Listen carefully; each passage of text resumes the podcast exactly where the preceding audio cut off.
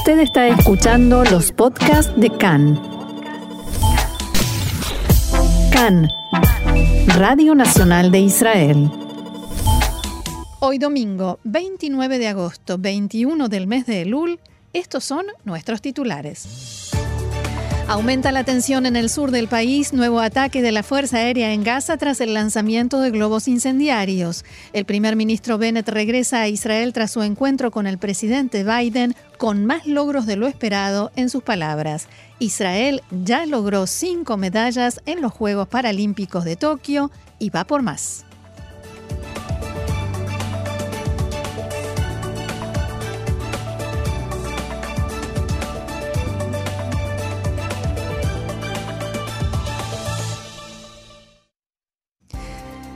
Bien, y vamos entonces al desarrollo de la información.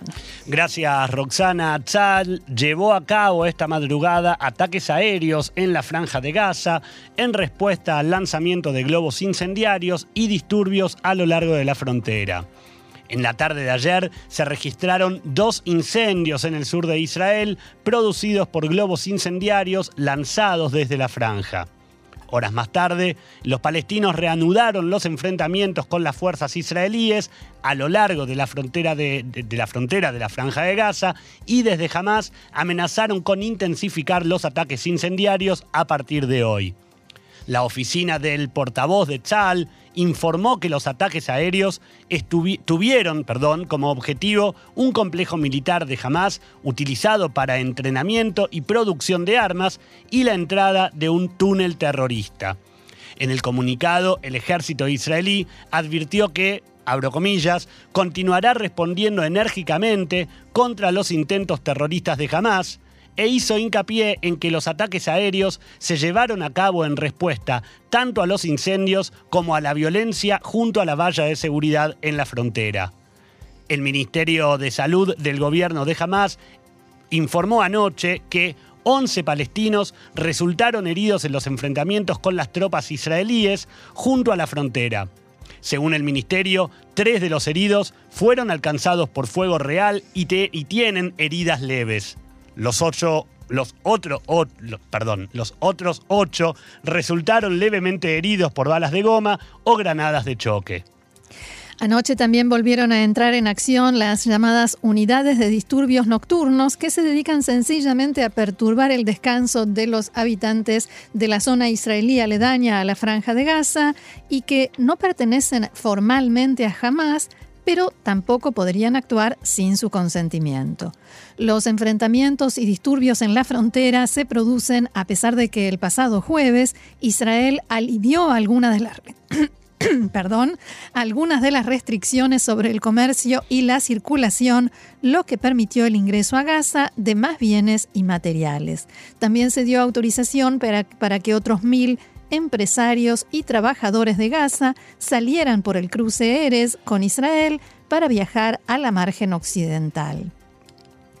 Recordemos que la semana pasada se produjeron dos manifestaciones junto a la frontera entre Israel y la franja de Gaza, la del sábado pasado sumamente violenta y la segunda, relativamente más tranquila, el miércoles. Ayer el Ministerio de Salud en Gaza, dirigido por Hamas, informó que un niño de 13 años que había resultado gravemente herido en los enfrentamientos del sábado pasado con soldados israelíes murió por causa de las lesiones. Según funcionarios de Hamas, se trata de, de Omar Abu Nil, residente del vecindario Al-Tufa de la ciudad de Gaza, que recibió un disparo en la cabeza. De acuerdo con Hamas, Abu Nil fue baleado por soldados israelíes. Durante la semana también falleció, recordemos, otro palestino, Osama Dweig, a quien Hamas identificó como miembro de su brazo armado y también aseguró que fue víctima de disparos de efectivos israelíes. Roxana, recordemos que durante la violenta eh, protesta del sábado pasado, cientos de manifestantes palestinos se acercaron a la valla de seguridad, arrojaron piedras, petardos explosivos y quemaron neumáticos. Las tropas israelíes respondieron entonces con gases lacrimógenos, balas de goma y fuego real. También el sábado, el oficial de la Gendarmería israelí, Barel, eh, Shmueli, de 21 años, fue baleado a quemarropa por un terrorista palestino y permanece en estado crítico en el Hospital Soroka en la ciudad de Beersheba. El presidente de Estados Unidos, Joe Biden, prometió anoche que mantendrá los ataques aéreos contra el grupo terrorista islámico que cometió el atentado suicida en el aeropuerto de Kabul el pasado jueves, en el que resultaron muertos al menos 169 afganos y 13 militares estadounidenses. Biden advirtió que es altamente probable, según sus palabras, que en las próximas 24 a 36 horas haya otro ataque contra el aeropuerto de Kabul. Poco después, la Embajada de Estados Unidos en Kabul avisó que hay amenazas creíbles y específicas cerca del aeropuerto de la capital afgana y pidió a sus ciudadanos que abandonen el área inmediatamente. En su página web, la embajada pidió a los ciudadanos estadounidenses que quedan en Afganistán que estén atentos a su entorno en todo momento, especialmente en grandes multitudes, y que tengan preparado un plan de contingencias para emergencias además de seguir de cerca la información de autoridades y medios de comunicación. Estas amenazas se producen en un momento en el que Washington ya inició la fase final de su repliegue con la salida del material militar y el inicio de la evacuación de algunos cinco, de los 5.000 soldados que permanecían en el aeropuerto de Kabul. Según el Departamento de Estado, todavía quedan en Afganistán 350 estadounidenses que quieren ser evacuados. Además, este fin de semana las autoridades norteamericanas confirmaron un ataque con dron sobre Afganistán en el que resultaron muertos dos supuestos miembros del Estado Islámico de alto perfil, según decía la información oficial, y uno más sufrió heridas. El ataque, confirmado por el Pentágono, se llevó a cabo en represalia por el atentado del jueves en el aeropuerto. Y mientras avanza la retirada de tropas internacionales, que está previsto que finalice dentro de dos días, los talibán han comenzado a extender su control y tratan de formar el gobierno inclusivo que prometieron para esa misma fecha.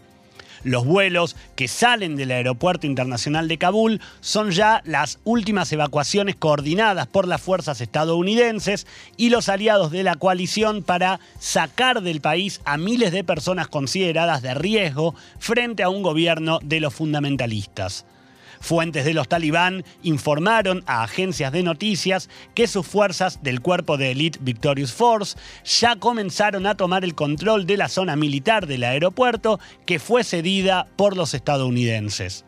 Fuentes del movimiento talibán, citadas por el canal de noticias afgano Tolo, indicaron que las tropas estadounidenses liberaron tres de las entradas del aeropuerto de Kabul que ahora están bajo el control de los talibán. Asimismo, anunciaron nuevas medidas en la toma de control del país. El principal portavoz de los talibán, Sabihullah Mujahid, dio un plazo de una semana a todas las personas que tienen bienes y armas del servicio público para que las entreguen a los representantes del movimiento. Durante la ofensiva con la que los talibán conquistaron el poder, se estima que una gran cantidad de equipos militares, incluidos vehículos, armas y pistolas, fueron saqueados por civiles luego de que los funcionarios públicos abandonaran sus puestos. Vamos a una noticia más amable, Mucho más, más amable, por supuesto. Por supuesto, y tenemos que hablar de los Juegos Paralímpicos. Buena performance viene teniendo Israel en esta edición de los Juegos que se desarrollan en Tokio. En la mañana de hoy, el nadador Mark Millar ganó la medalla de oro al lograr el primer puesto en los 400 metros estilo libre, estableciendo además un nuevo récord mundial de 4 minutos 31 segundos. De esta manera, el premio de Millar se convierte en la quinta medalla que logra Israel desde el comienzo de esta edición de los Juegos Paralímpicos. Y su segunda. Y su segunda, exactamente. Eh, horas antes, la deportista Morán Samuel había logrado la cuarta medalla para nuestro país al obtener el premio de plata en la disciplina de remo de 2.000 metros.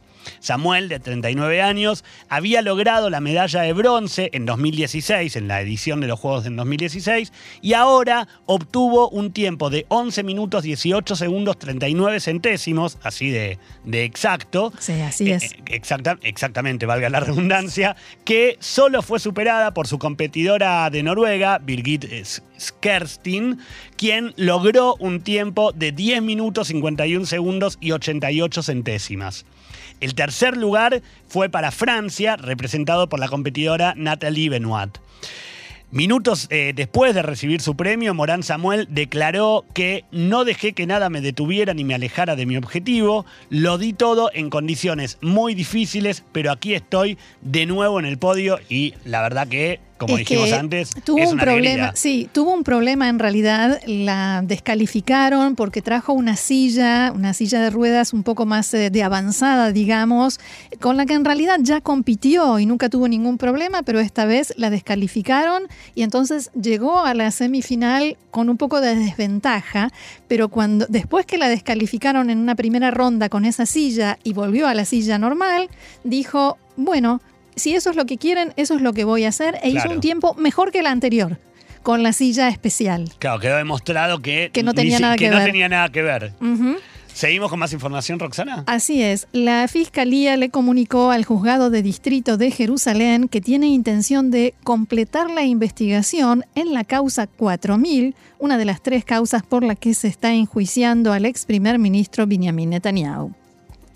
Principalmente se trata de un nuevo testimonio de uno de los ex editores del sitio web Walla, Avi Alcalay.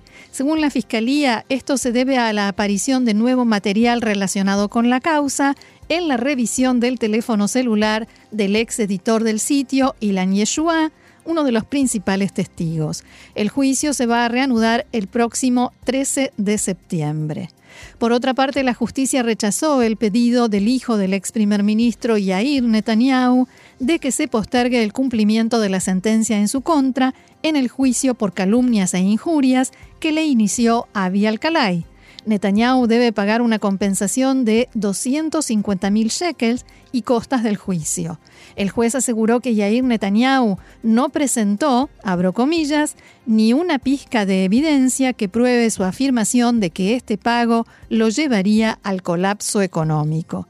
Cabe recordar que Yair Netanyahu apeló la sentencia de primera instancia y la apelación todavía no se ha resuelto. Y un detalle más, Gaby, en este momento se está dando información, vamos a ver si alcanzamos a eh, registrarla durante el programa, de que eh, le estarían pidiendo a Benjamin Netanyahu que devuelva algunos de los obsequios que recibió durante sus mandatos como primer ministro y que parece que se habría llevado eh, con, cuando hizo la mudanza de la casa en la calle Balfour. Claro, Un tema que ya había sucedido en el pasado, cuando se mudó la vez anterior, en 1999. Eh, parece que se repite, pero ya hay una reacción de Netanyahu diciendo que es una calumnia, que es un invento y que todo eso es mentira. Vamos a recabar más detalles. Vamos a recabar más detalles. Te- ¿Tenemos un minutito para más información? Por supuesto. Decenas de médicos manifestaron este mediodía frente al Ministerio de Salud en Jerusalén en protesta por las crisis en los hospitales públicos.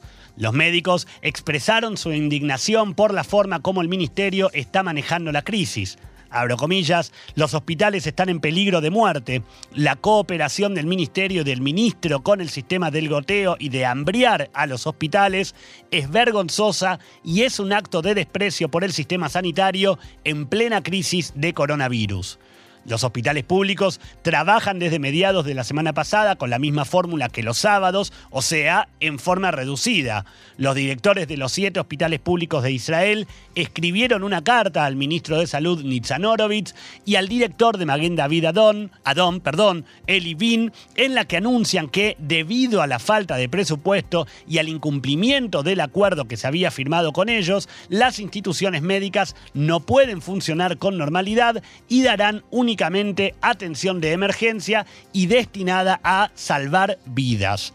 Los hospitales Roxana en cuestión son Sharei Tzedek, Adasa, Mainei eh, Ayeshua de Benei Brak, Laniado de Natania, Hospital Británico, el francés y el Hospital Sagrada Familia en Nazaret. También las agrupaciones de personas con discapacidad protestaron hoy. A mediodía cortaron la ruta 4 a la altura del cruce Batzra en dirección sur durante media hora y a primera hora de la mañana cortaron la circulación de trenes entre el centro de Tel Aviv y el norte del país durante dos horas. Domingo a la mañana. En fin, estas agrupaciones reclaman un aumento en los subsidios estatales y el cumplimiento de los acuerdos que alcanzaron con el gobierno anterior. Y antes de entrar en coronavirus, quiero dar un detalle más que acabamos de recibir sobre esta información que comentaba sobre el ex primer ministro Netanyahu. El diario Maariv dice haber visto una carta de la asesora letrada de la oficina del primer ministro, fechada el 5 de agosto, en la que le reclama la devolución de 27 obsequios que serían de gran valor, entre ellos del Papa, eh, de Vladimir Putin, de Mike Pence, de Nicolás Nicolás Sarkozy, de Angela Merkel, del embajador eh, de Italia y de Japón, de los embajadores de Italia y de Japón en Israel entre otros. Regalos que se hacen a la figura del primer ministro, ¿verdad? no, a, la persona que ocupa el cargo. No, porque la persona que ocupa el cargo no puede recibir regalos, así como nosotros tampoco podemos, Exacto. porque somos empleados públicos. Entonces, podemos recibir un libro o algo de valor mínimo y simbólico. Eh, sí, pero no de un país a otro. No, esos obsequios son para exhibir y después para guardar en el archivo estatal. Exactamente. depósito estatal. Continuamos ahora sí con más información. Sí, señor. Coronavirus. El Ministerio de Salud informó que durante la jornada de ayer se registraron 7.071 nuevos casos de infectados con corona, que representan un 7,09% de la cantidad de pruebas realizadas. Actualmente en Israel hay 80.500 pacientes con el virus activo, de los cuales 1.175 están hospitalizados y 726 en estado grave. De estos pacientes, 149 requieren la asistencia de un respirador. Desde el inicio de la pandemia, en marzo de 2020, y hasta la última información aportada por este organismo, en Israel fallecieron 6.958 personas a causa de la enfermedad. Respecto a las vacunas, hasta el momento más de 5.900.000 personas recibieron la primera dosis, casi 5 millones y medio ya tienen la segunda y más de 1.900.000 personas ya tienen el refuerzo de la tercera dosis aplicada. Ahora, con estos números, Roxana, de alguna manera podemos empezar a hablar de una tendencia a la baja, aunque tampoco es que ya estamos en esa baja, ¿verdad? Sí, Porque, se habla de eso en realidad, con mucho optimismo. Es, que se habla con optimismo. Ahora, es cierto, es la curva que todos queremos ver, pero por el momento lo más sensato todavía es hablar de ni. ¿Por qué? Porque si bien es cierto que la cifra refleja eh, una notable baja, también es cierto, como decimos todas las semanas, que la, cifra que supimos de ayer es de un día sábado, de un día en el cual se realizan una menor cantidad de pruebas.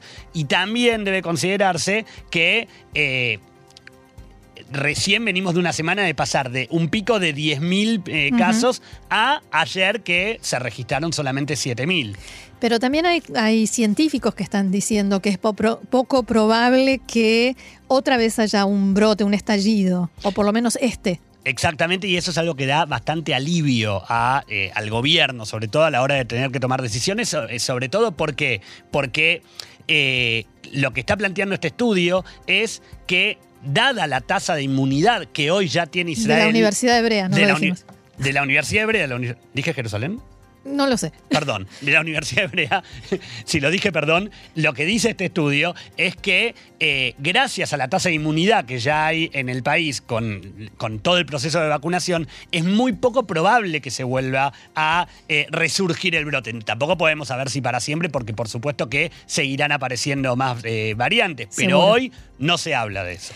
Entonces te hago la pregunta del millón y tenés 30 segundos para responderme. Sin repetir, sin soplar. El miércoles, primero de septiembre, ¿empiezan las clases? Hasta el momento, domingo 29 de agosto, 21 del mes de Elul. Hoy comienzan las clases el día miércoles. Por orden del primer ministro Bennett, comienzan las clases el día, el día miércoles, aunque por supuesto el Ministerio de Salud vuelve a decir que es una decisión que se irá revisando según los datos cada por día. Por supuesto.